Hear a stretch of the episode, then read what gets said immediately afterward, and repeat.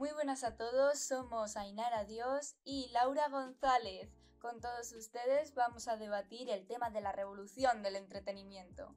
Este invierno es un buen momento para sacar a la luz nuestros conocimientos de comunicación. Debate y manta. Hablemos de historia. El entretenimiento a lo largo de los tiempos. Se supone que hay una revolución del entretenimiento, pero antes la gente también se entretenía de diferentes maneras, como por ejemplo las, pinturas rupestres. Eh, no solo se trata de arte o de una forma de comunicación, sino que también se trata de una manera de evadirse de la realidad y, entretenerse con algo diferente. La verdad es que es una forma de, entretenerse mm, tanto para aprender eh, en grupo, porque al fin y al cabo era una forma de aprender visual, porque antes mm, cuando no podían comunicarse hablando tal, que tal vez algún sonido tal, no sé qué, eh, aprendían a partir de, acciones y, de visualizarlas. Eso es.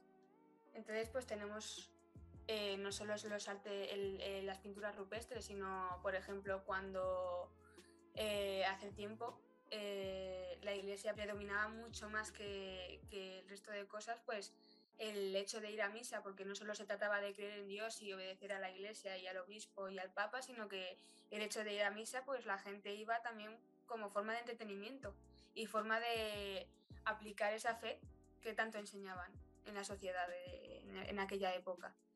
Sí, una forma también yo creo que también de, evadirse un poco de la realidad, ¿no? De, entonces. Eso es. También en paralelo a la iglesia teníamos eh, formas populares, como eran las epopeyas. Y en el siglo 8 y 9 se empezaron a crear estas, esta forma de entretenimiento, ¿no? De epopeyas heroicas, vida de los santos, una cultura popular que, era que, le gustaba mucho a la gente en aquella época. Sí. Se hablaba de, héroes, se hablaban de, de, bueno, de todo lo que fuese, eso, no solo información de la guerra, sino todo lo que fuese entretenido, información entretenida y vista para el público en ese momento. Un poco como hoy en día también eh, las historias estas que nos cuentan de, Hércules, tal, no sé qué, un poco ya basado un poco en la actualidad, ¿no? Claro.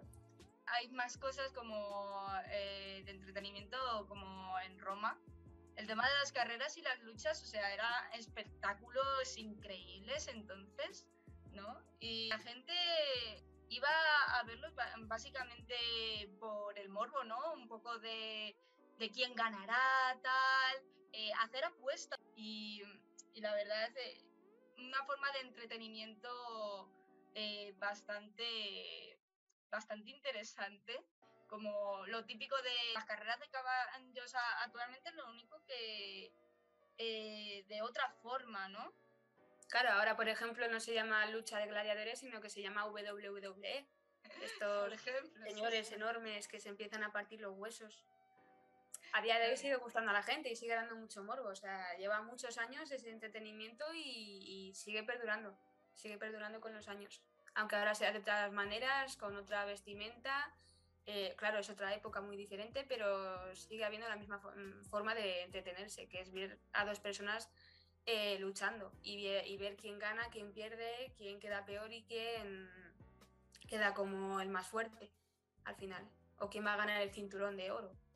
Ya pues eh, igual también en la Edad Media, con el tema que, habías dicho antes de las epopeyas de heroicas y todo, también las historias que contaban oralmente los, los juglares eh, en la Edad Media de, de los romances, lo, típico de, el rey, la reina, tal, que se enamoraron, tal, no sé qué, mm, como que mm, había mucho eh, tema con, los reyes de, de ese eh, tipo, más cotilleo, más personal, ¿no? Un poco como ahora con los famosos y todo.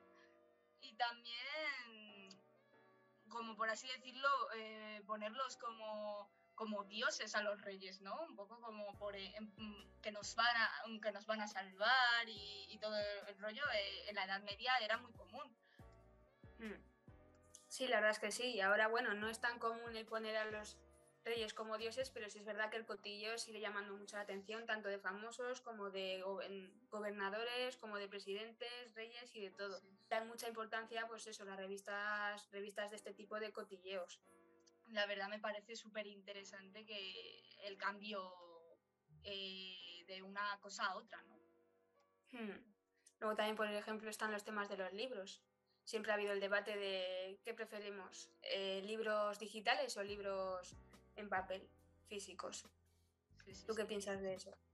Yo, yo creo que la verdad es que ha habido un gran boom con el tema de, de la revolución industrial y todo. El tema de como tal eh, las, los libros de novelas y tal, en escritos son muy comunes, sí, pero eh, también en cuanto a contenido digital, es muy importante, yo creo que en cuanto a la seguridad de que los tenemos ahí, ¿no?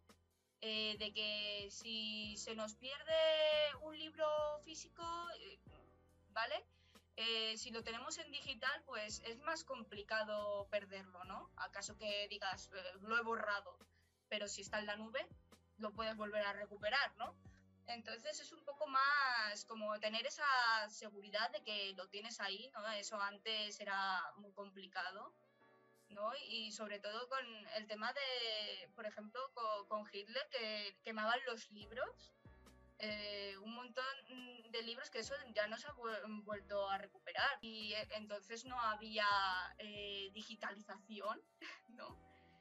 Para recuperarlos. Sí, pero si te das cuenta, la gente al final acaba prefiriendo los libros físicos.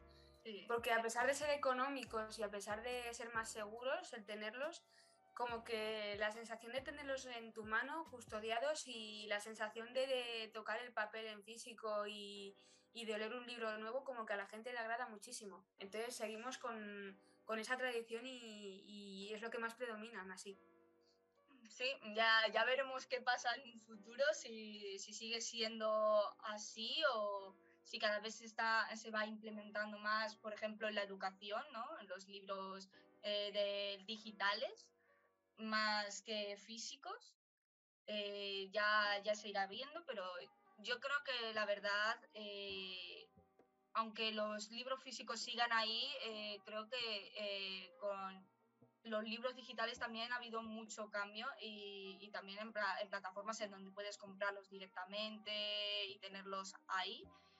Eh, antes los libros físicos como, como tal los podías, eh, los podías tener, pero rollo de una biblioteca, tal, y luego devolverlo. Y como que ahora sí que como tal los podemos eh, comprar incluso online, que te lo traigan a casa, no tener que ir a ningún sitio, ¿no? Más cómodo. Y en cuanto a lectura, sí que obviamente la, gente prefiere libros físicos, pero también los libros digitales, cuidado, tal vez es un futuro no muy lejano. ¿eh? Hmm. Pues con esto de los libros y el, el, debate que acabamos de hablar, yo te paso a otra pregunta.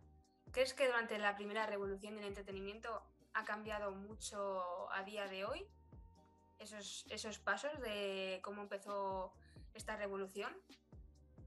Yo, crees que, no ha yo creo que sí. O sea, tú, tú, date cuenta la revolución, tras la revolución industrial, eh, sobre todo, eh, empezaron al tema de las cámaras, que bueno, al principio eran solamente para unos pocos, eh, al principio del siglo XX, por ahí, eran solamente para unos pocos privilegiados que se las podían pagar, ¿no? Que tenían el caché para eh, poder eh, obtenerlas. Y igual que, por ejemplo, para ir al cine, que entonces era para, la gente obrera, ¿no? Trabajadora, eh, que tenía menos recursos en cuanto a, tema de dinero. iban a como una especie de carpas, ¿no? Con sillas, tal, que era como todo más putre, ¿no? Pero eh, en sí yo creo que eh, ha evolucionado de manera global y hoy en día todo el mundo puede ir al cine, ¿no? Y antes como que solamente eh, era como o ibas de forma cutre porque no te podías permitir o eras de la clase alta, ¿no? Y, y empezaban a hacer temas de edificaciones ya más parecidas al cine, pero para privilegiados, ¿no? Sí. Entonces, yo creo que en cuanto a eso y también que eh, hoy en día también el cine eh, está en plataformas digitales, que esto antes era impensable, ¿no? Eh, poder estar en tu propia casa con una televisión que no fuera una cosa cuadrada, destartalada, súper pequeña, ¿no? Una, mm, una televisión de pantalla plana y enorme, ¿no? Mm, donde poder ver Netflix, Amazon Prime, un montón de, plataformas digitales eh, de pago y hay gratuitas también incluso en móviles y hay cualquier tipo de, de, entretenimiento, de programas, series, películas.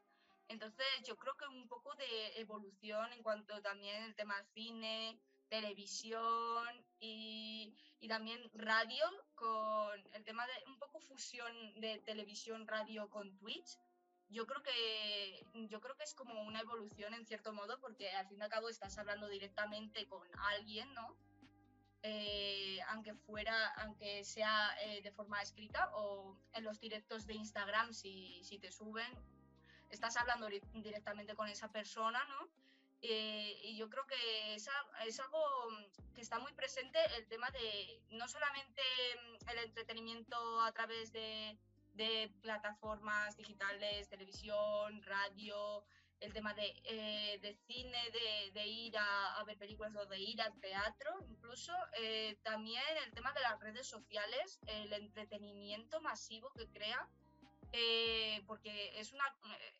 una creación de contenido constante, igual YouTube, Twitch, un montón de plataformas que, son ahora mismo eh, como el motor bastante del entretenimiento de las masas, ¿no? Entonces, yo creo que sí, sí que ha habido una evolución muy, muy grande de, no tener apenas nada, eh, ¿no? A tenerlo todo a, de forma tan tan rápida como la podemos conseguir ahora, ¿no? Que es muy instantáneo todo.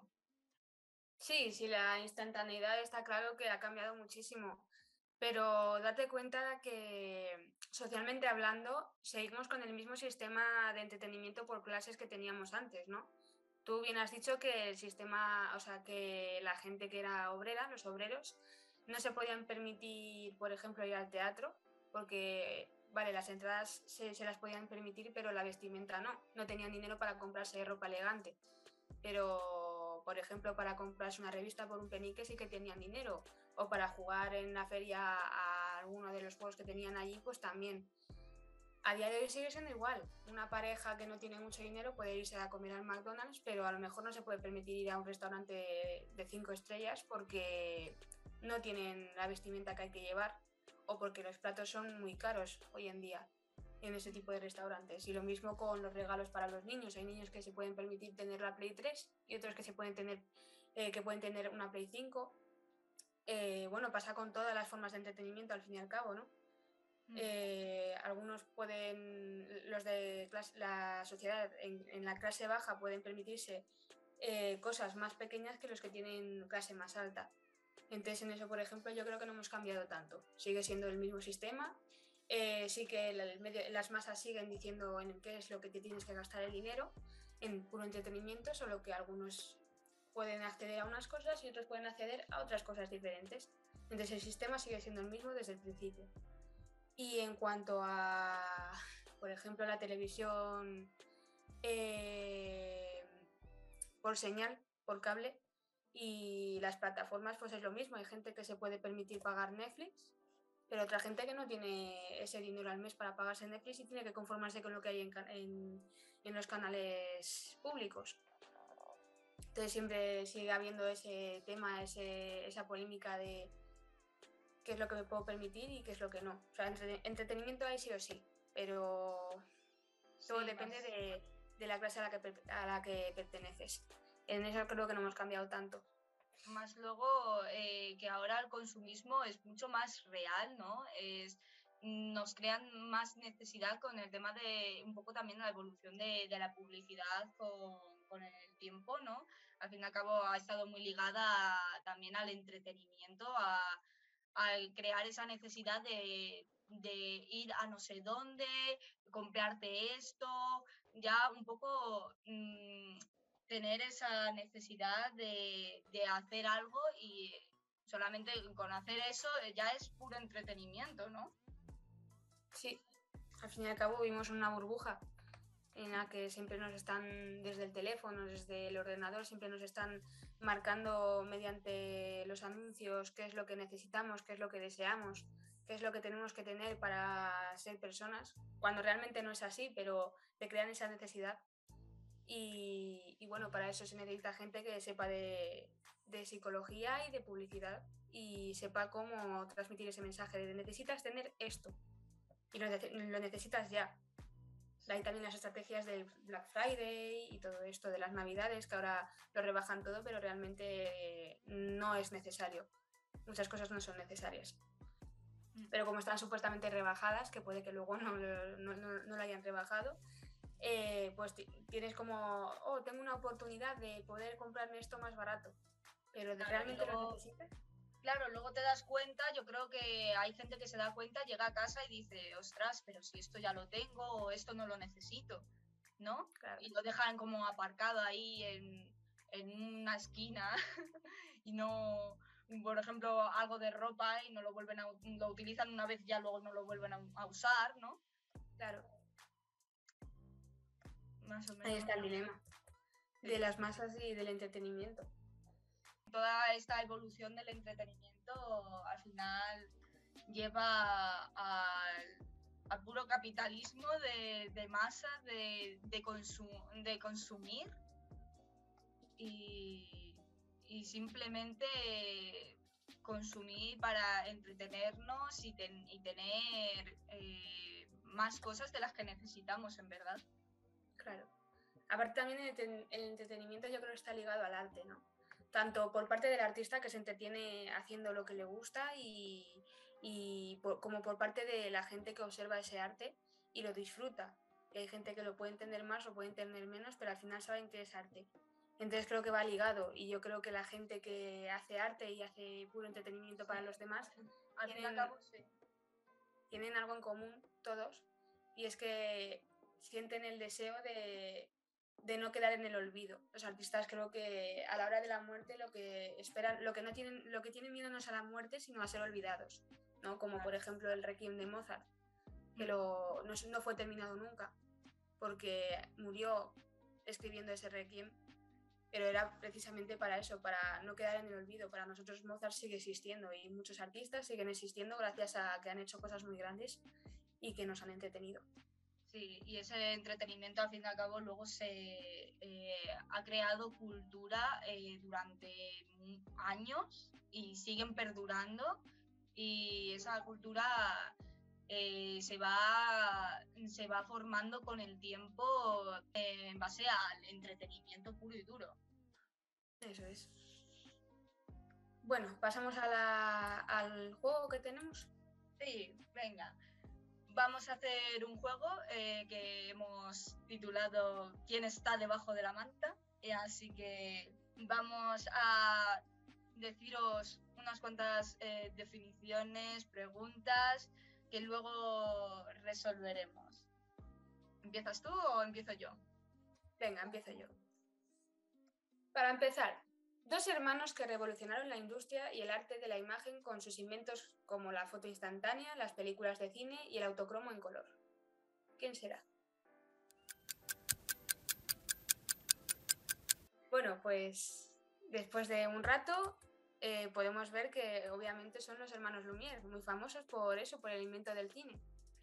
¿Quién vendió el mayor número de revistas americanas a un precio asequible para la clase trabajadora en el año 1900.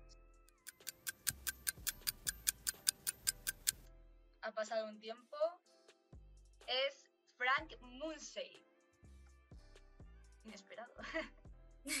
¿O no tanto? Bueno, el siguiente. A finales del siglo XIX, en 1891 para ser concretos, este hombre inventó el cinetoscopio.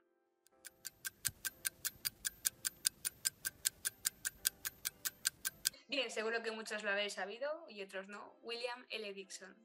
¿Quién realizó la película El gran atraco al tren en 1903?